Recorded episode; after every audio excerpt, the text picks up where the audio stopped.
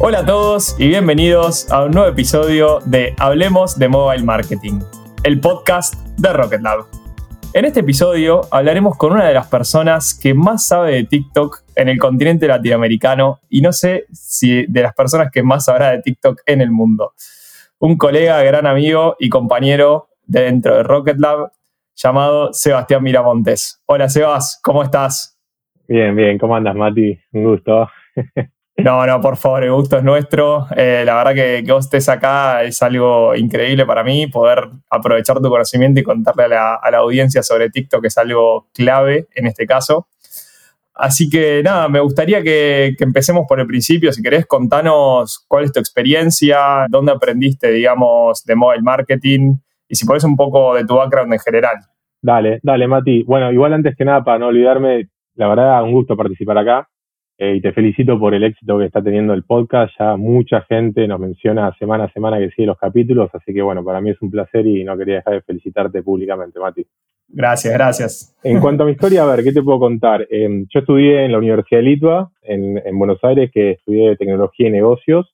Ahí fue donde conocí a muchos de los talentos que hoy forman parte de Rocket Lab, ¿no? Y allá por el año 2014, mientras cursaba la universidad, el mundo de las mobile apps estaban haciendo, me acuerdo gracias al lanzamiento de los primeros smartphones, el de Apple específicamente. Y fue, así que junto a un amigo de la vida eh, decidimos emprender, ¿viste? Y montamos un pequeño estudio de juego llamado Arctic Games, eh, que fue un desafío gigante, porque nada, tuve la responsabilidad de, estar al frente de la organización y al mismo tiempo, obviamente, aprender de la industria y sobrevivir, ¿no? Es eh, el gran desafío de las startups, siempre sobrevivir los primeros dos años. Bueno, después, eh, a ver, afortunadamente y obviamente después de varios fracasos, ¿no? Tuvimos nuestro momento mágico, como lo llamamos, que gracias a una tecnología desarrollada in-house, interna de la empresa, eh, logramos disminuir los tiempos de producción de apps en aproximadamente un 80%, o sea, es decir, pasamos de desarrollar apps en un lapso de 90 días a tan solo 15 días. Esa tecnología, bueno, fue, fue desarrollada dentro de la empresa, fue un, fue un, desarrollo en el que yo también estuve al frente junto a los líderes de, de productos. Y esto llamó obviamente rápidamente la, la atención de, de, nuestros inversores holandeses, ¿no? Que luego terminaron siendo también nuestros socios y exit.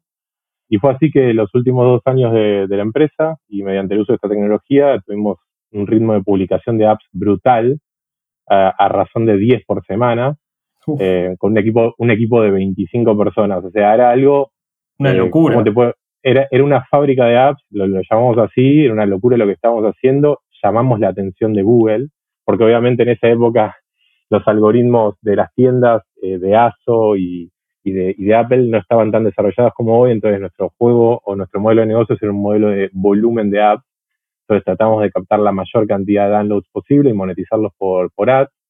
Y eso nos llamó la atención de, Google y Apple, que nos convocó y nos metió en programas workshop para educarnos a hacer buenas apps y ser una empresa modelo en Latinoamérica. Y eso, bueno, nos, abrió las puertas a, muchísima gente en la industria, tanto de Google como Apple y de otras plataformas. Luego pasaba la aventura de Arctic Games y, bueno, todo el aprendizaje que, tuve en cuanto a negocios, marketing digital y tecnología. Me dediqué un tiempo a, ser consultor para clientes de Europa y Canadá me estaba dedicando a lo mío. Y ahí fue cuando me contactó Juan Col, una tarde me acuerdo, que me llamó y me dijo, quiero hablar con vos un rato, dame tiempo.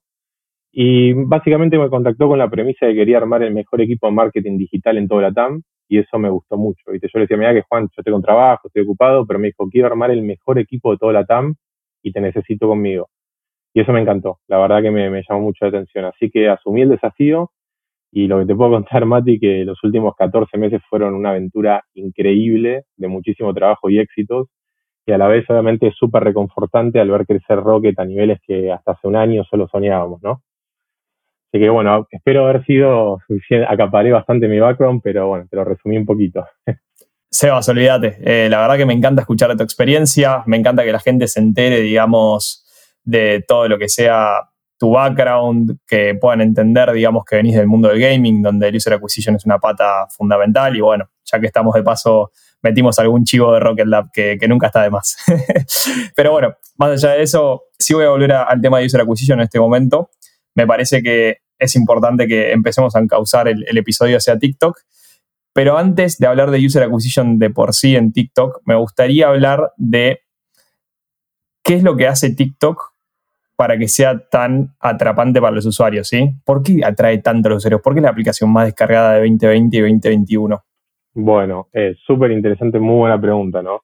A ver, como sabemos, TikTok es una nueva red social que irrumpió viralmente en el ecosistema apps en los últimos dos años, ¿no? Pero en sí, la génesis de TikTok se remonta ocho años atrás a una aplicación que se llamaba Musicali, ¿no?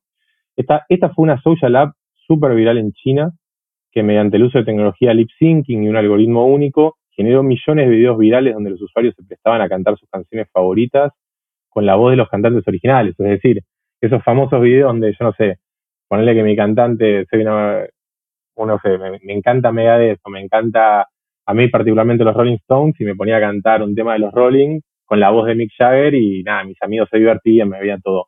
Hmm. Eso se, fue súper viral en China y obviamente también generó eh, lo que se llama muchísimas stars, ¿no? O sea, estrellas de Musicali que fueron gente XX que nadie las conocía y se terminaron transformando en influencers del mundo de la música o gente muy relacionada al mundo de, la música. Entonces TikTok tocó, como, como, base ese proyecto y la tecnología de fondo para crear esta nueva red social impulsada por videos de corta duración, ¿no? O sea, eso sumado a un excelente set de herramientas de, fácil de usar eh, y la capacidad de viralizar contenido en 24 horas. Y mm, si te tengo que responder, o sea, puntualmente, me gustaría que tomemos estos dos puntos de vista. O sea, por un lado, los usuarios o creadores de contenido perciben a TikTok y utilizan la app como app del momento para subir videos cortos con expectativas de transformar en videos virales, ¿no? Algunos obviamente se lo toman más a modo divertido y les intriga qué tan viral puede ser el video y otros se lo toman más a modo de una profesión o tratan de vivir de ello, ¿no? Que serían los influencers. Pero de todas maneras, lo más interesante creo que se da cuando analizamos a los usuarios que no son creadores de contenido, sino que son consumidores de contenidos. Porque estos perciben a TikTok como el canal para consumir entretenimiento relevante a sus gustos e intereses. Es decir, ellos optan por TikTok como un canal que desplaza otros medios tradicionales. Ahora vamos a hablar un poquito de datos de eso. Pero cabe destacar que el algoritmo predictivo que empuja a TikTok está en constante aprendizaje. ¿okay? Este interpreta una gran cantidad de datos que luego nos brinda contenido altamente probable que nos entretenga. Y realmente a mí, como usuario de TikTok, digo, me sorprende la cantidad de videos que la plataforma me brinda en el día a día con un alto grado de entretenimiento. Yo tranquilamente puedo estar pasando una hora en TikTok en múltiples sesiones, ¿no? Pero tranquilamente podré estar una hora de mi tiempo por día en TikTok porque un video tras otro me entretiene. Hay algo que me da, algo que me enseña, algo que me gusta, algo que me hace interactuar con el video. Y bueno, es así que los números lo demuestran, ¿no? O sea, TikTok está desplazando a YouTube como plataforma líder digital en cantidad de horas por usuarios al mes. Están los estudios y las métricas de las grandes consultoras y plataformas APAN y Sensor que están mostrando que eh, TikTok está en un promedio de 30 horas mensuales por usuario. O sea, es una hora por día en promedio a nivel mundial. Estamos hablando que TikTok está compitiendo básicamente contra canales tradicionales como la TV o canales digitales contra YouTube. Eso es el poder de TikTok y obviamente es cómo los usuarios lo perciben, como una plataforma de entretenimiento para aquellos que, no, que consumen y que no son creadores, y como una plataforma de éxito o una plataforma de, llamarlo edutainment, para aquellos que crean contenido, ¿ok?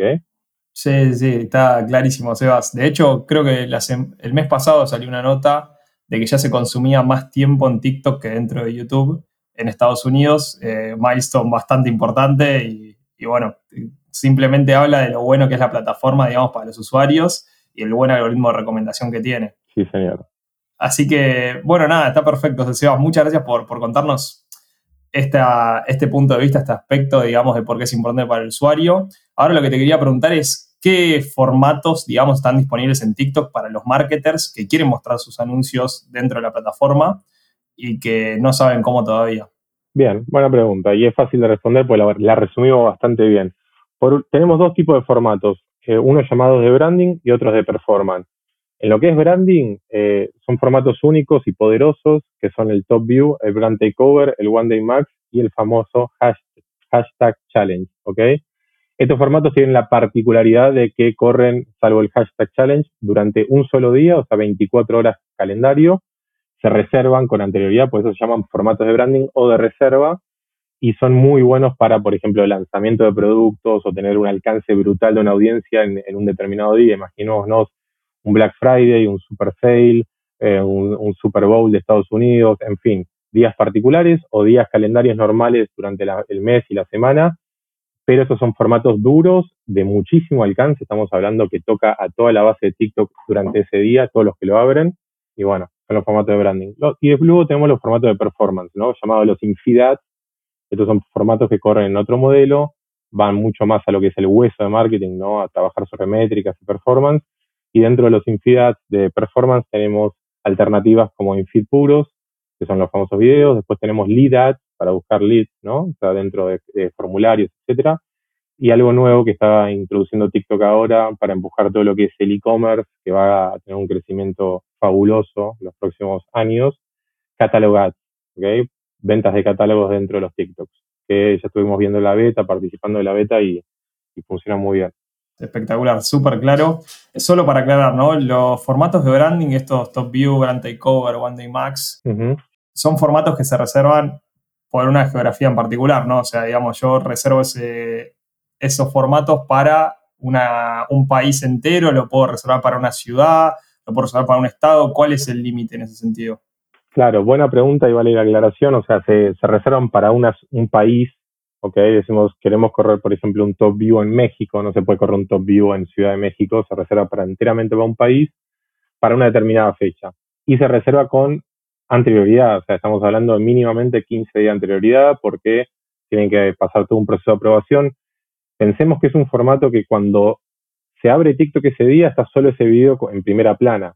Esto tal vez la mejor manera que nosotros siempre lo, dijimos fue, imagínate tú prender el televisor y que antes de ver un canal de televisión esté un anuncio. Ese anuncio sería lo que sería el Top View, el Brand Core o One, Day Max. Entonces, es un formato que tiene muchísimo alcance, muchísimo poder y obviamente trabaja sobre métricas de alcance, impresiones eh, en formatos de branding, ¿ok? Clarísimo, clarísimo, sí. Y aparte, bueno, sabemos que con el alcance que tiene TikTok, al ser la aplicación más descargada de 2020 y 2021, esto es brutal el alcance que tiene, ¿no? Eh, así que nada, súper clara la importancia del formato.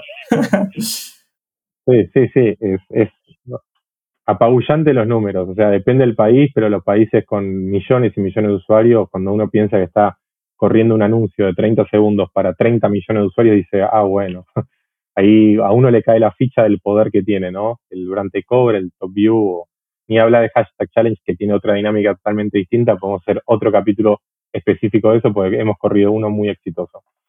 Te tomo la palabra, te tomo la palabra de eso. Se viene el capítulo de Hashtag Challenge en algún momento. Me gusta, me gusta, me gusta. Espectacular. Bueno, Sebas, y ahora volviendo un poco a los formatos de branding, quería saber si nos podías contar un poco más de, de los modelos de compra que hay existentes, más que nada enfocado para campañas que son de aplicaciones, ¿sí? de instalaciones o de engagement, y también las opciones que tengamos de segmentación. ¿Nos puedes contar un poco más en detalle cómo funciona todo esto? Dale, perfecto. O sea, para lo que son campañas de apps, en TikTok existen lo que se llaman las app campaigns, que básicamente son campañas con objetivo de instalación o algún determinado evento dentro de la app y obviamente podemos hacer uso de retargeting, ¿no? Campañas de retargeting. En cuanto a los modelos de compra de estas campañas, obviamente son similares a las UAC de Google o las AAA de Facebook, con target CPI, target CPA. Es decir, el anunciante dice, ok, eh, me gustaría conseguir installs por alrededor de un dólar o conseguir algún evento como registro o eventos más lower funnel por X, X, X plata y bueno, esas son las campañas que permite hoy, hoy TikTok.